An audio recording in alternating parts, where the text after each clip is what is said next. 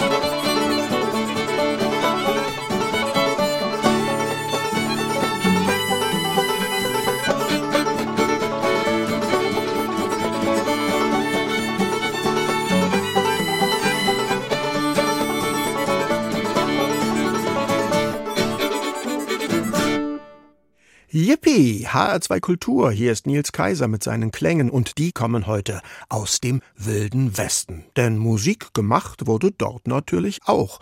Sobald die Cowboys auf ihrem Trail eine Stadt erreicht hatten, ging's ab in den Saloon zum Tanz und zu den Damen. Und wenn keine Damen vorhanden waren, dann tanzten die Cowboys eben miteinander. Ein Halstuch am Arm markierte die fehlende Weiblichkeit. Dazu erklangen Viertelmusik und Banjo-Töne. Die aus Mexiko kommende Gitarre kam natürlich auch vor, wie ja überhaupt das ganze Cowboy-Wesen ursprünglich aus Mexiko stammt. Der wilde Westen steckt voller Musik und die wollen wir hier heute hören. Und während die Cowboys in Dodge City zum Turkey in the Straw das Tanzbein schwingen, klingen aus den Bergen die Trommeln und Flöten der First Nations herüber, die dort ihre rituellen Tänze aufführen.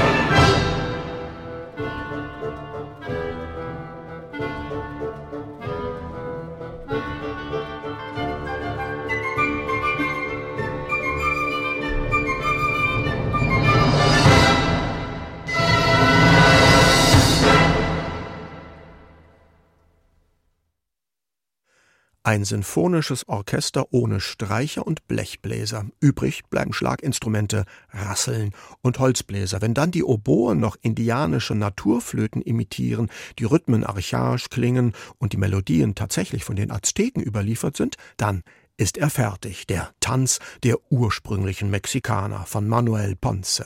Ponce hat diese Musik 1933 im indianischen Stil komponiert. Der indianische Stil war im Mexiko der 1920er und 30er Jahre so eine Art aztekische Renaissance. In den USA gab es schon vorher Komponisten, die sich der Musik der First Nations zuwandten. Einer der ersten war 1892 Edward MacDowell. Der hatte zwei seiner Schüler beauftragt, ihm echte Indianermelodien zu besorgen. Fündig wurden sie in einem Werk mit dem Titel Über die Musik der nordamerikanischen Wilden, einer in Leipzig erschienenen Doktorarbeit des amerikanischen Musikwissenschaftlers Theodore Baker. Er hatte vor allem Musik der Seneca-Indianer gesammelt. An den Melodien hat McDowell oft noch etwas geändert, damit sie nicht, wie er sagte, zu barbarisch klingen. Aber immerhin, seine indianische Suite war die erste sinfonische Äußerung von authentischer Indianermusik, wenn auch noch eine sehr romantische. Ein wenig erinnert sie im Klang auch an die neunte Sinfonie von Dvorak, nun dass der seine Indianermelodien komplett selbst erfunden hat. In War Times, in Kriegszeiten, so heißt der dritte Satz aus McDowells indianischer Suite. Wir hören das Westfälische Sinfonieorchester unter Siegfried Landau.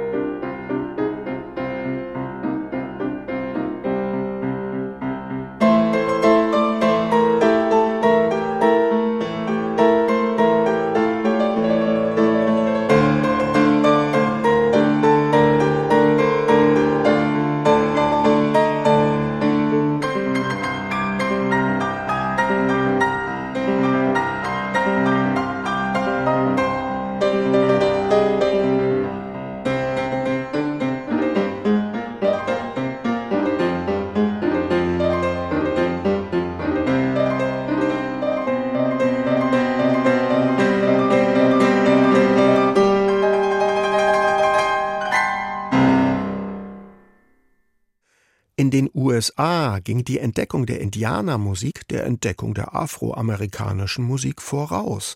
Ragtime und Jazz, all das kam erst später. Hilfreich bei der Suche nach Indianermusik waren die Arbeiten der ersten amerikanischen Musikethnologen. 1904 komponierte Harvey Worthington Loomis, ein Dvorak-Schüler, eine Klaviersuite mit dem Titel Lyrics of the Red Man. Dafür bediente er sich in einer Melodiensammlung der Omaha-Indianer, die die Ethnologin Alice Fletcher zusammengetragen hatte. Aus den Indianermotiven machte Loomis kleine romantische Charakterstücke. Mit dem Lied von der plappernden Indianerfrau The Chattering Squaw hörten wir soeben Dario Müller am Klavier.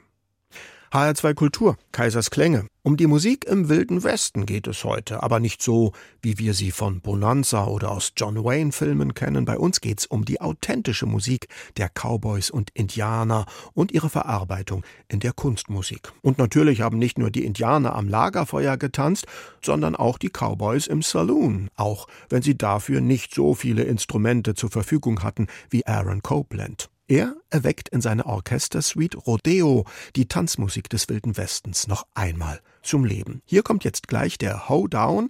Es spielt das London Symphony Orchestra unter der Leitung des Komponisten und danach hören wir dann mal einen ganz echten Cowboy-Song.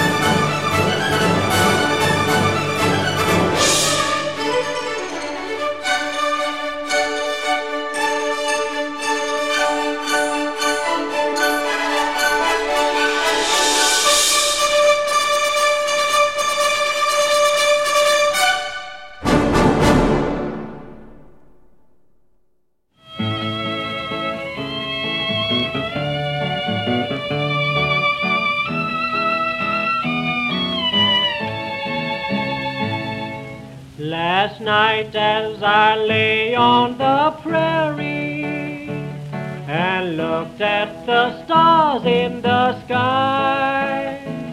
I wondered if ever a cowboy would drift to that sweet by and by.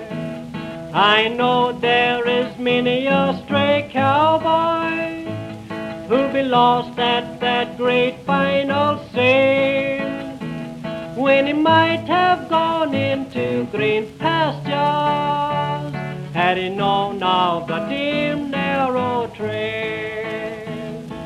Roll on, roll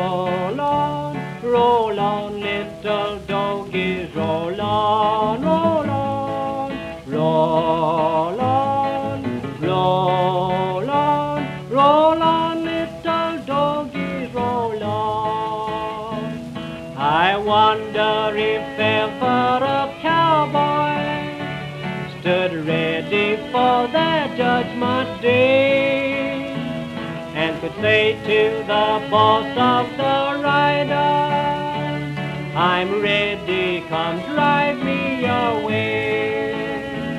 For they like the cows that are local, stampede at the sight of a hen, and be dragged with the rope to the roundup, or get marked by some crooked man's.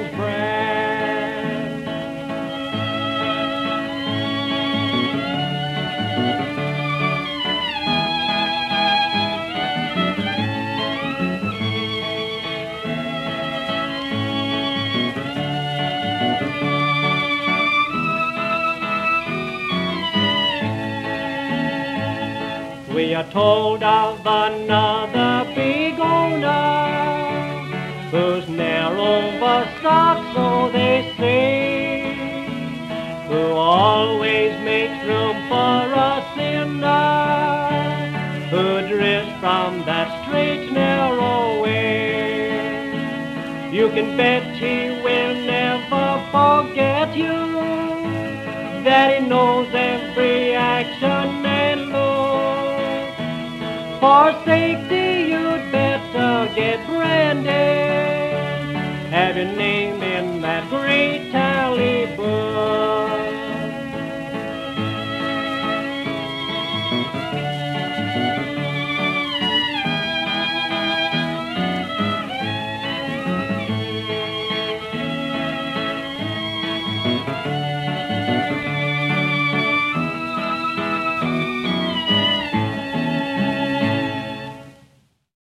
In der Frühzeit des amerikanischen Radios waren die Cowboy-Sänger äußerst beliebt. Unter ihnen war Carl Sprague der einzige echte Cowboy. In seiner Jugend hatte er noch in Texas als Cowboy gearbeitet. Dort lernte er auch The Cowboy's Dream kennen, eine der großen Cowboy-Hymnen. Das Lied erzählt vom Cowboy, der unterm Sternenhimmel träumt und darüber nachsinnt, ob er wohl jemals in den Himmel kommen wird. Und wenn die Viertelmelodie des Liedes zwischendurch irgendwie auch mal nach My Bonnie Lies Over the Ocean klingt, dann ist das kein Zufall, denn aus dieser schottischen Melodie hat sich das Lied entwickelt. Nach einem echten Cowboy-Song kommen wir auf unserem Trail durch den wilden Westen jetzt mal zu einem authentischen Indianerlied.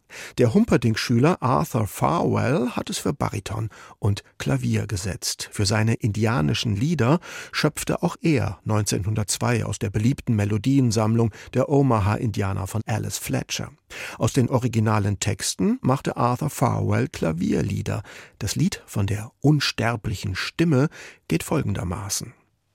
Hido-ho, seht, hier fiel ein kämpfender Krieger, er starb eines Kriegers Tod. Hört, o oh hört, freudig klang seine Stimme, als er fiel.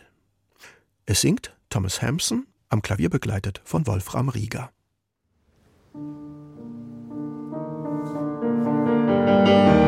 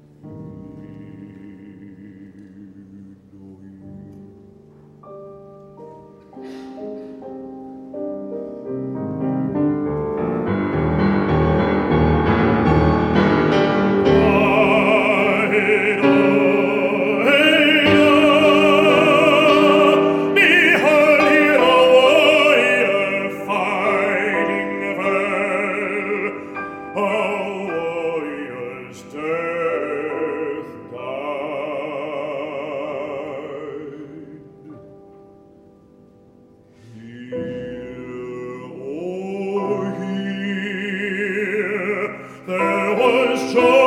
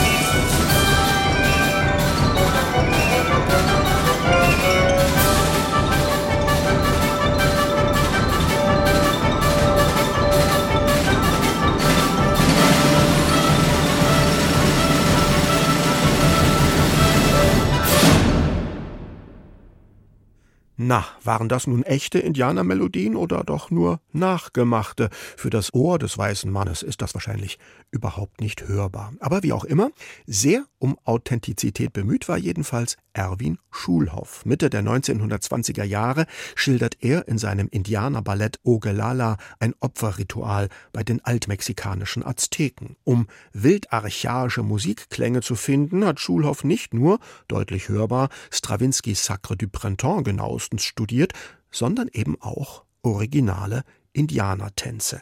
Die konnte er sich damals sogar schon anhören, und zwar im Phonogrammarchiv der Berliner Universität. In seinem Ballettmysterium bezieht Schulhoff sich vor allem auf die Rhythmik der indianischen Musik. Das findet seinen Ausdruck in einem besonders stark besetzten Schlagzeugapparat. Wir hörten den Waffentanz aus Ogelala mit dem Radiosinfonieorchester Saarbrücken unter der Leitung von Oliver von Dochnani.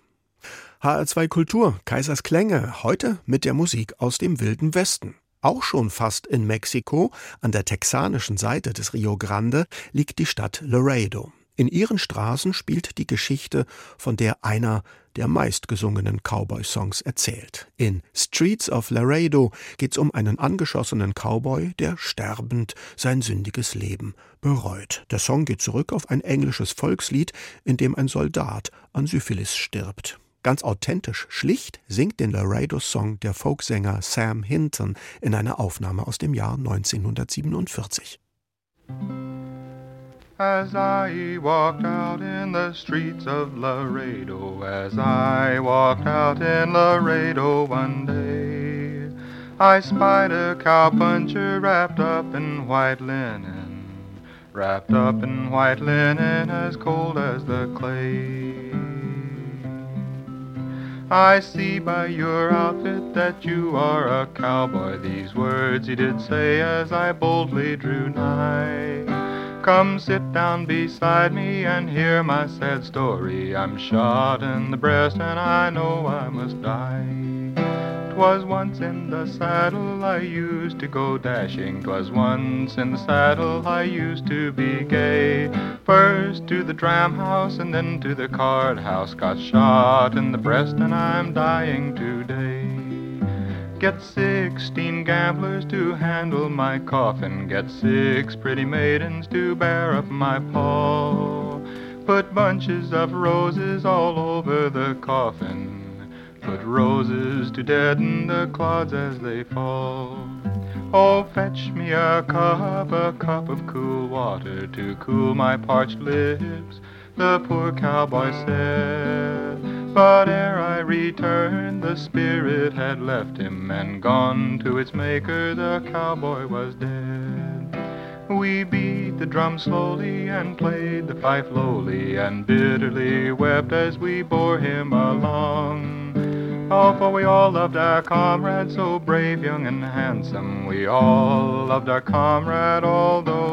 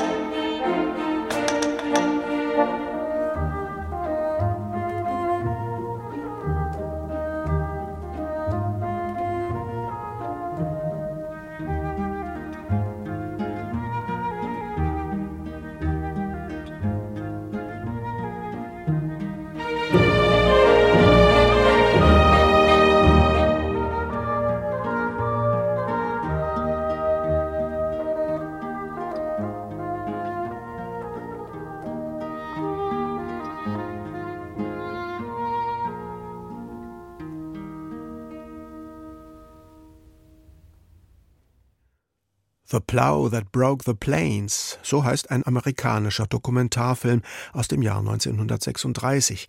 Er erzählt von der Kultivierung der Great Plains, dem großen Flachland zwischen Mississippi und Rocky Mountains. Der Komponist Virgil Thompson schuf dazu folkige Klänge, um die Bilder des Films zu untermalen. So sieht man zum Beispiel eine Rinderherde, die auf ihrer Weide steht, so wie sie es auch schon zu Zeiten des Wilden Westens getan hat. Sie kaut ihre Halme zu den Melodien von alten Cowboy-Songs wie etwa Streets of Laredo. Das hörten wir soeben mit einem von Leopold Stokowski geleiteten Instrumentalensemble. Kommen wir wieder zu den Cowboys. Der wichtigste Begleiter eines Cowboys war bekanntermaßen sein Pferd. Auf einem ganz anderen Reittier unterwegs ist der Cowboy in der Grand Canyon Suite von Feur de Groffet. On the Trail heißt der dritte Satz daraus und dieser Trail ist kein gut ausgerittener Weg für einen Rindertreck, sondern ein steiler, kaktusbewachsener Pfad, den es hinabzureiten gilt. Und das nicht auf einem stolzen Hengst, sondern auf einem etwas störrischen Esel. Fer de Groffet nimmt diesen waghalsigen Ausritt mit Humor, wenn er den Ritt auf dem Esel mit wild klappernden Rhythmen untermalt. Dazu aber erklingt eine ganz besonders erhabene Cowboy-Melodie. Wir reiten jetzt einfach mal los mit dem Bournemouth Symphony Orchestra und William Stromberg.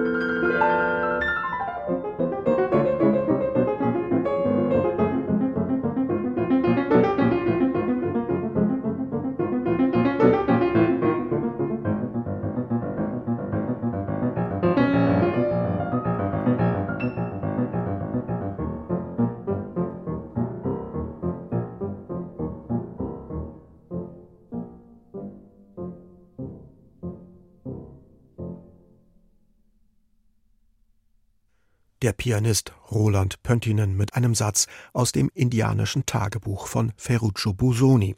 Es entstand 1915. Immer wieder hatte der Komponist und Klaviervirtuose Busoni sich mit der Musik der American Natives beschäftigt. Kennengelernt hatte er diese Musik bei seinen Tourneen, die ihn durch die USA führten. Was Busoni an den indianischen Motiven interessierte und faszinierte, das war nicht so sehr ihre Urtümlichkeit, ihre Originalität oder ihre damals sensationelle Neuheit, sondern ihre spirituelle Aura, die sie zum Ausdruck einer anderen, für Busoni aber unbedingt schätzenswerten Kultur machte. Aber wie, so fragte er sich, soll man die Indianermotive in klassische Formen bringen? Wie Dvorak in seiner neunten Sinfonie wollte Busoni es nicht machen. Die Motive der Indianermusik sind meistens recht kurz, gehen schnell vorbei und dann kann man sie nur noch wiederholen. Durchführen, wie im klassischen Sonatenhauptsatz, kann man sie nicht. Vielleicht ein bisschen variieren, uminstrumentieren. Am ehesten lässt sich über sie improvisieren. Am besten in einer groß angelegten Fantasie. Und so kam Busoni vielleicht auf die Idee, eine indianische Fantasie für Klavier und Orchester zu schreiben, denn improvisieren und fantasieren, das konnte er am besten am Klavier. Das Finale seiner indianischen Fantasie ist ein rhythmisches Wechselspiel zwischen Klavier und Orchester zu Hopi und Cheyenne-Themen. Wir hören Nelson Görner und das BBC Philharmonic Unternehmer Järvi.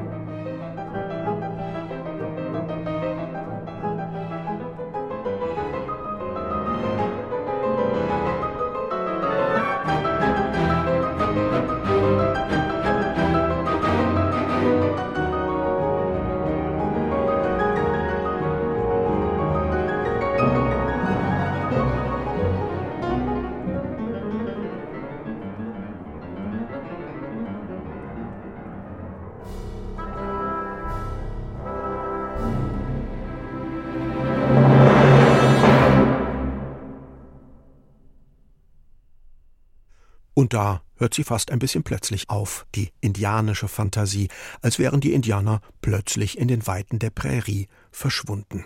Ferruccio Bosonis Indianerfantasie ist ein ganz besonderes Beispiel für die Verschmelzung von indianischen Melodien und Rhythmen mit den Formen der abendländischen Kunstmusik. Der Komponist fand offenbar auch, dass der Wilde Westen voller Musik steckt. Die Musik des Wilden Westens haben wir hier heute gehört, von den Gesängen und rituellen Tänzen der Indianer bis zu den Liedern und Tanzfesten der Cowboys. Die Musikliste zur Sendung finden Sie wie immer auf der Internetseite von HR2 Kultur unter dem Stichwort Kaisers Klänge. Den Podcast gibt es ebenfalls dort oder auch in der ARD Audiothek.